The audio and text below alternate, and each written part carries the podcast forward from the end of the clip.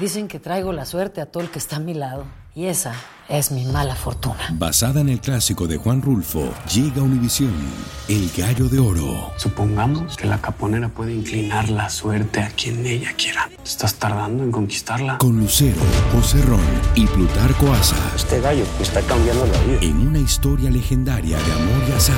No trates de cambiarme, no lo vas a lograr. El Gallo de Oro, gran estreno miércoles 8 de mayo a las 9 por Univisión. Hola, soy Borja Voces y te doy la bienvenida al podcast de Edición Digital. Con muchísimo gusto, Carolina Sarasa en este ya. A continuación escucharás las noticias más importantes del día.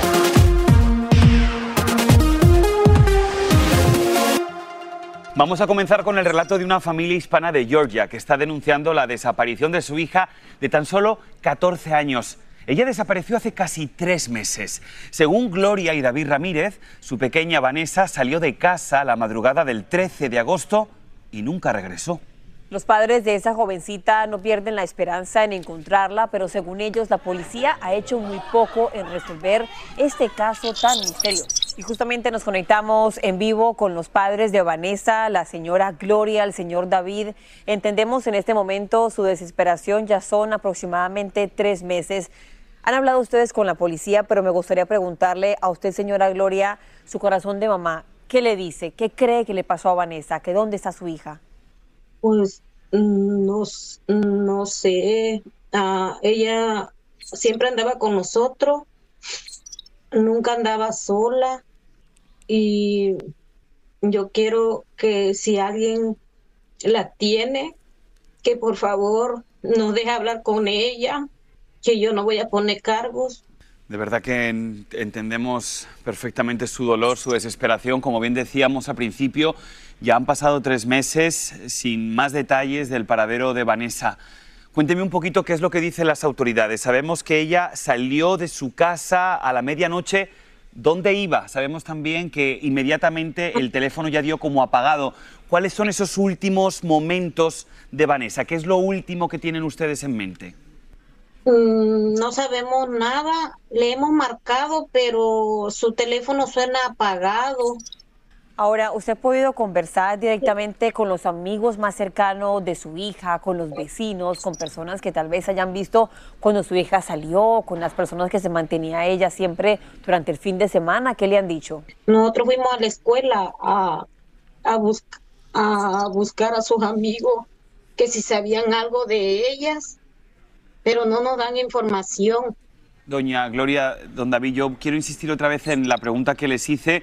¿Cuáles fueron los últimos momentos de su hija, principalmente para poder saber en qué situación ella se marcha de la casa? Porque tengo entendido que se fue de madrugada. ¿Dónde iba una niña de 14 años de madrugada fuera de la casa? ¿A salir con sus amigas? ¿Había quedado quizá con algún noviecito, con alguien que estaba conociendo? ¿Qué tipo de información tenemos de los últimos momentos en los que ustedes localizan a su hija? Como todo joven, ¿verdad? Quería este, salir con sus amigos, ir a Lunada, ir al cine sola, cosa que nosotros pues eh, no, no, le permitíamos porque ella tenía 14 años. Entonces, ¿cómo se va a quedar una niña menor de edad en casa de alguien más? Pues Pero seguimos esperando. Esperemos de corazón que, que, Vanessa, alguien que la conozca, esté viendo el noticiero de edición digital y escuche ese llamado de parte de su mamá, de su papá, que la quieren mucho y que la están esperando en casa, sin hacerle más preguntas, sin juzgarla, para que ella vuelva a casa como debe hacer una niña. 14 años sigue siendo una niña. Muchísimas gracias. Muchas gracias. Muchas gracias sí, este, en el nombre de Jesús, que todo salga bien y que le encontremos pronto. Muchas gracias por hacernos ese favor. Sin duda, otro de los focos noticiosos nos lleva directamente hasta Acapulco, en México. Y es que poco a poco comienza a restablecerse el suministro eléctrico en gran parte del estado de Guerrero, impactado por ese poderosísimo huracán Otis, categoría 5. En la devastada zona de Acapulco, las autoridades calculan que el 95% de sus hoteles, de sus bares y de sus restaurantes colapsaron y el sector empresarial urge al gobierno para que desarrolle un plan estratégico teniendo en cuenta que Acapulco es una zona que vive del turismo.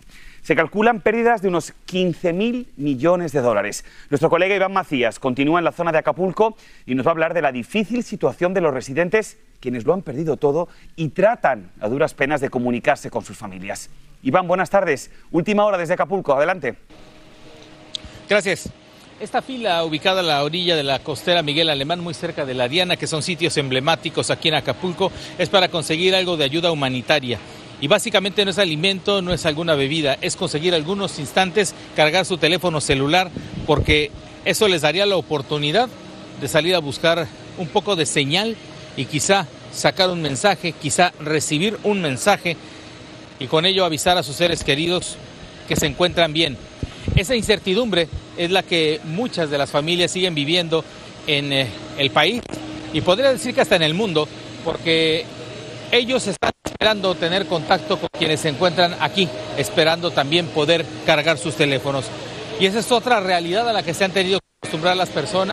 Es algo muy complicado de resolver porque a lo largo de toda esta franja de la costera pues eh, no hay oportunidad de tener energía eléctrica. Hay muy pocos sitios, de hecho uno que otro, donde haya señal para teléfono celular, pero al menos la esperanza es llegar y conseguir algo de corriente eléctrica. Y le pregunto a usted, señor, buen día, eh, ¿cuánto tiempo sin poderse comunicar con su teléfono? Eh, dos días, un día y medio. ¿Quiénes necesitan saber de usted? Aprovechemos En esto. Veracruz, Tamaulipas. Eh, hemos tenido pérdida total material, pero estamos bien. Sí, estamos bien. Eh, hay una impotencia de que no podemos comunicarnos y este yo creo que es un auxilio ahorita para nosotros. No hay luz, Acapulco está destrozado. ¿Su nombre cuál es? señor? Porfirio Silvestre. Gracias, don Porfirio. Don Porfirio Silvestre está bien. Y pues ese es el mensaje que muchos quieren enviar a sus eh, seres queridos. Y seguiremos recorriendo este espacio donde se queda a la vista todo el destrozo que provocó el paso de este eh, monstruo llamado Otis, el huracán categoría 5 más violento en la historia reciente. Y quiero mostrarles simplemente la otra cara de la moneda, independientemente de todo el destrozo que por donde quiera que pasemos hay eh, esa cantidad de destrozos en el, en el pavimento, en la acera. Poco a poco el renacer de las personas tratando allá de limpiar lo que quedó de su, de su espacio, el que antes era su espacio de trabajo, y pues por ello nosotros seguiremos atentos a ver qué es lo que ocurre. Está- Eso está muy lejos de controlarse y regresaremos más adelante. Por ahora lo que puedo compartir con todos ustedes.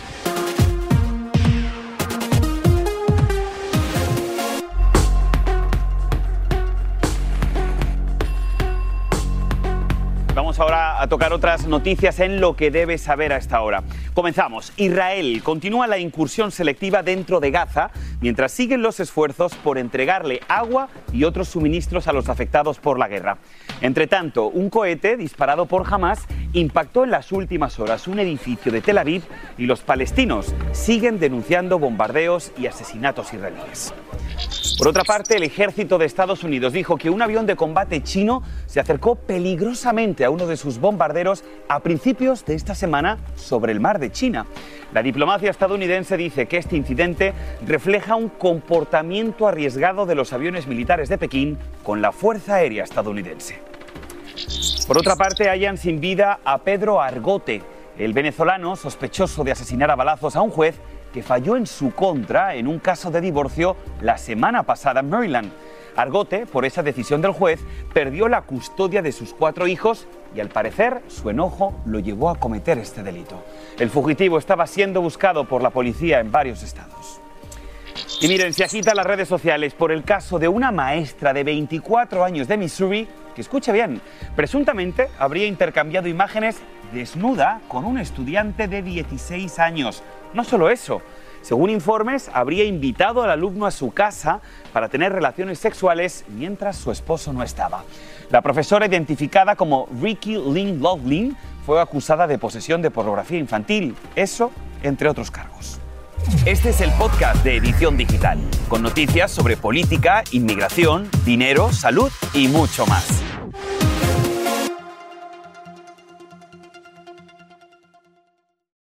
Lucero junto a José Ron protagonizan El Gallo de Oro. Gran estreno miércoles 8 de mayo a las 9 por Univisión. Y de las mejores. Y ahora regresamos con el podcast de Edición Digital con las principales noticias del día. Y miren, hoy en la edición digital tenemos una alerta de seguridad para todos en la casa. Carolina. Me ibas a decir Andrea. Te iba a decir Andrea. Me llamo Carolina Andrea, por si acaso no sabían. Y es que pediatras del país advierten sobre un aumento en lesiones de niños y adolescentes relacionados al uso de patinetas eléctricas, los conocidos scooters. Fíjate, solo entre el año 2020 y el 2021 los accidentes aumentaron un 71%, pero no solo eso. Porque los pequeños también dicen están llegando a urgencias con quemaduras por planchas de pelo y también asfixiados con pequeñas piezas que se tragan. Vamos a hablar de este tema tan importante, sobre todo que lamentablemente ocurre muchas veces en las familias, en las casas de las familias. Y hemos invitado al doctor Naín Dada, médico internista. Doctor, gracias por estar con nosotros. Vamos a comenzar con el uso de estas patinetas que definitivamente se han vuelto tan populares en muchas ciudades. ¿Por qué es tan riesgoso el uso de estas patinetas que a simple vista pueden parecer algo divertido para los pequeños. Bueno, buenas tardes Borja, Carolina. Recuerda que la eh, eh, Conferencia Nacional de la Academia de Pediatría eh, de aquí de los Estados Unidos pues mostró gran preocupación ya que en los niños se ha visto, como tú lo mencionaste, un aumento significativo de, lesiones, de daños e incluso de muertes, ¿verdad? Como, como todos sabemos, la mayoría de muertes en niños son muertes accidentales, lo cual quiere decir que son muertes que se pueden prevenir. Estamos viendo que el uso de planchas para el pelo, esas famosas tenazas, están quemando a los niños, se están tragando eh, piezas o metales o baterías que pueden también causar eh, problemas de la salud o incluso también bebés que se pueden sofocar por algún tipo de, juguete o electrónico que tengan en, en sus camas. Ahora, doctor, el tema, por ejemplo, de los famosos scooters, patinetas, es preocupante. Yo tengo en casa dos niños y cada uno tiene su scooter. Mm. Entonces, aparte de estar siempre vigilantes, ¿qué más podemos hacer para, para que los niños no vayan a sufrir un accidente? Bueno, Carolina, varias recomendaciones. La primera, utilizar cascos siempre que un niño utilice una bicicleta o un scooter. Número dos, recuerda que el uso de las tenazas o planchas para el pelo eh, que emiten tanto calor, pues deberían de estar fuera del alcance de los niños, tanto así como las, las ollas en la cocina. Número tres, eh, revisar siempre las baterías de los juegos o los electrónicos de que cada persona eh, tiene en la casa. Y número cuatro, estar pendiente de lo que llamamos los recalls en aquellos juguetes o electrónicos para bebés para, para lograr lo que se consigue en inglés llamar safe sleep o el sueño seguro en los bebés y que no sufran de un sofocamiento y, y peor aún de una muerte por sofocamiento. Pues doctor Dada, muchísimas gracias por haber estado con nosotros aquí con estas excelentes recomendaciones. Ojo, muchas veces muchas de esas recomendaciones parecen obvias, pero lamentablemente son las causantes de un montón de accidentes. Así que no tan obvias deben ser cuando siguen sucediendo estos tipos eh, de problemas en casa. Así que hay que prestar atención y por supuesto siempre muy alerta. Pareciera obvio, sin embargo, un accidente pasa en cuestión de segundos. Cierras el ojito, inmediatamente hay un accidente en casa. Doctor, gracias.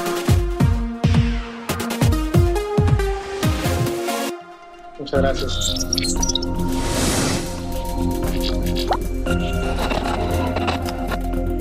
Pues mucha atención, que no se te escape. Y es que con los altos costos de los préstamos y los elevados precios de la vivienda, los compradores necesitan ganar más de 114 mil dólares para poder comprar una vivienda en Estados Unidos.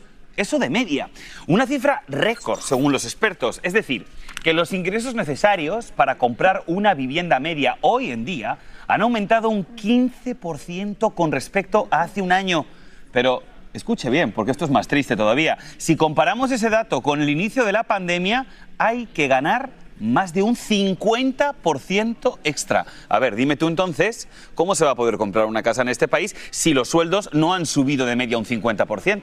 Dígame. es que no es solamente casas, también estamos hablando de los precios de algo tan básico como los caramelos. Este año incluso dan miedo el precio de los dulces para Halloween o Noche de Brujas. Han incrementado en casi un 13% según datos oficiales. Se debe al aumento de los costos del ingrediente, el papel para envolverlo y los salarios de los trabajadores. Se estima que este año se van a consumir aproximadamente 3 mil millones en caramelos. Así que Borja, este año va a tocar comprar un poquito más para ayudar en mi casa.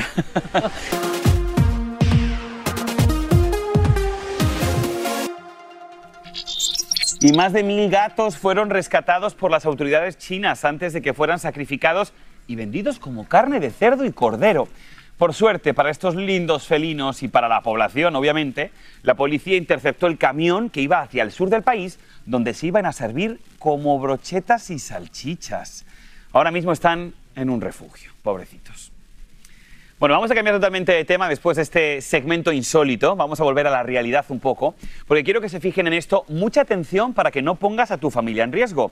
Y es que usuarios de TikTok están promoviendo el uso del producto de limpieza fabuloso como una alternativa aromatizante.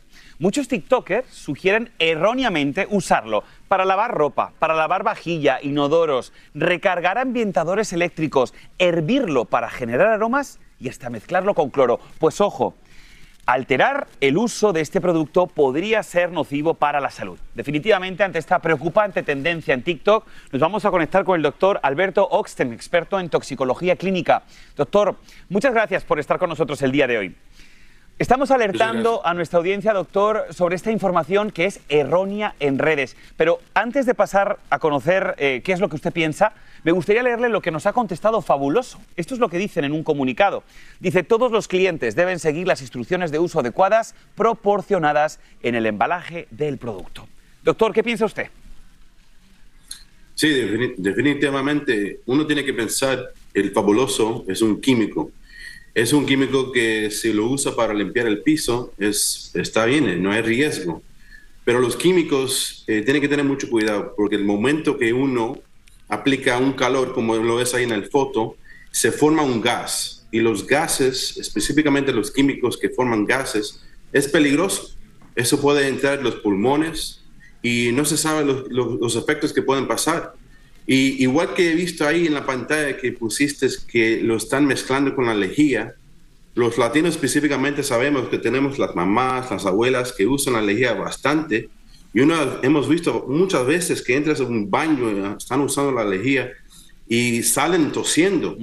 Y mezclando el fabuloso con la lejía es bien peligroso porque eso, solamente esa mezcla puede formar un gas. Y ese gas, claro que puede entrar a los pulmones y pueden causar efectos secundarios. Pues precisamente, doctor, me gustaría, aprovechando que usted ya lo ha mencionado, los efectos secundarios, preguntarle qué síntomas podrían presentar las personas y, ojo, también las mascotas. Sí, lo primero que uno va a notar es quizás una tos que empieza y esa tos normalmente puede impactar el- la, la habilidad de respirar y eso afecta los pulmones, es una irritación. O sea que normalmente lo que uno debe hacer es salir del lugar, respirar aire que es puro y sano y si eso sigue más de media hora, una hora, claro, contactar a su doctor.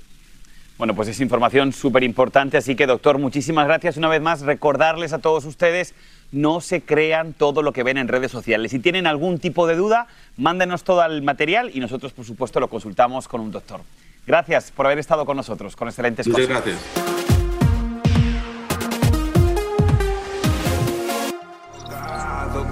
Boca, vamos juntos a bailar. Acuérdate de aquel verano en New York, cuando caminábamos de la mano juntos. Acuérdate que sigo vivo.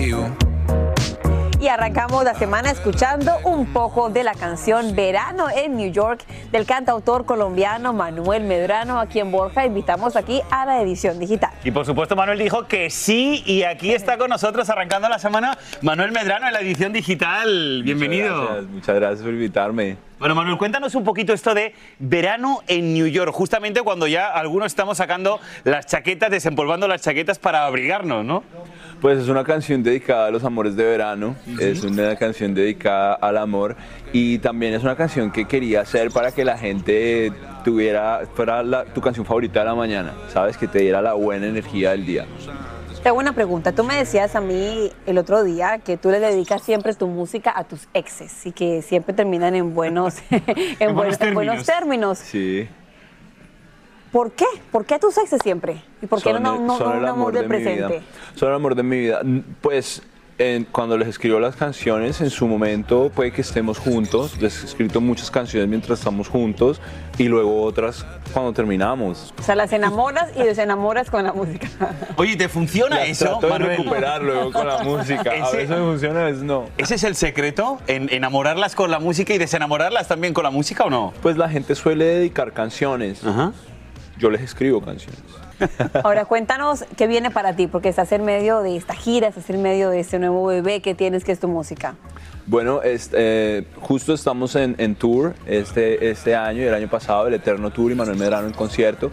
Y dentro del tour he estado grabando lo que va a ser mi tercer álbum, que ya saldrá como a principios del próximo año. Y Verano en New York es un pequeño preview de lo que se viene con este disco. Mira, Manuel, nosotros aquí en la edición digital buceamos en las redes sociales de los artistas que nos visitan. Vemos que tienes millones de seguidores, pero no sigues tampoco a tanta gente. Así que de todas las personas que tú estás siguiendo, ¿cuál no te ha hecho un follow back y realmente sí te gustaría que te siguieran?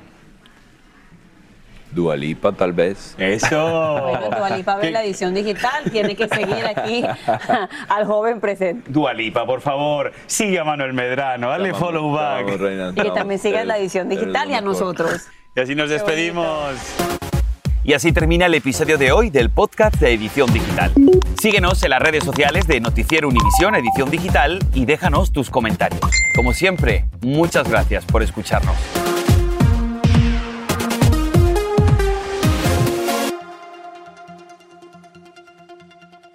Dicen que traigo la suerte a todo el que está a mi lado. Y esa es mi mala fortuna. Basada en el clásico de Juan Rulfo, llega Univisión, El Gallo de Oro. Supongamos que la caponera puede inclinar la suerte a quien ella quiera. ¿Estás tardando en conquistarla? Con Lucero, José Ron y Plutarco Asa. Este gallo está cambiando la vida. En una historia legendaria de amor y azar. No trates de cambiarme, no lo vas a lograr. El Gallo de Oro, gran estreno miércoles 8 de mayo a las 9 por Univisión.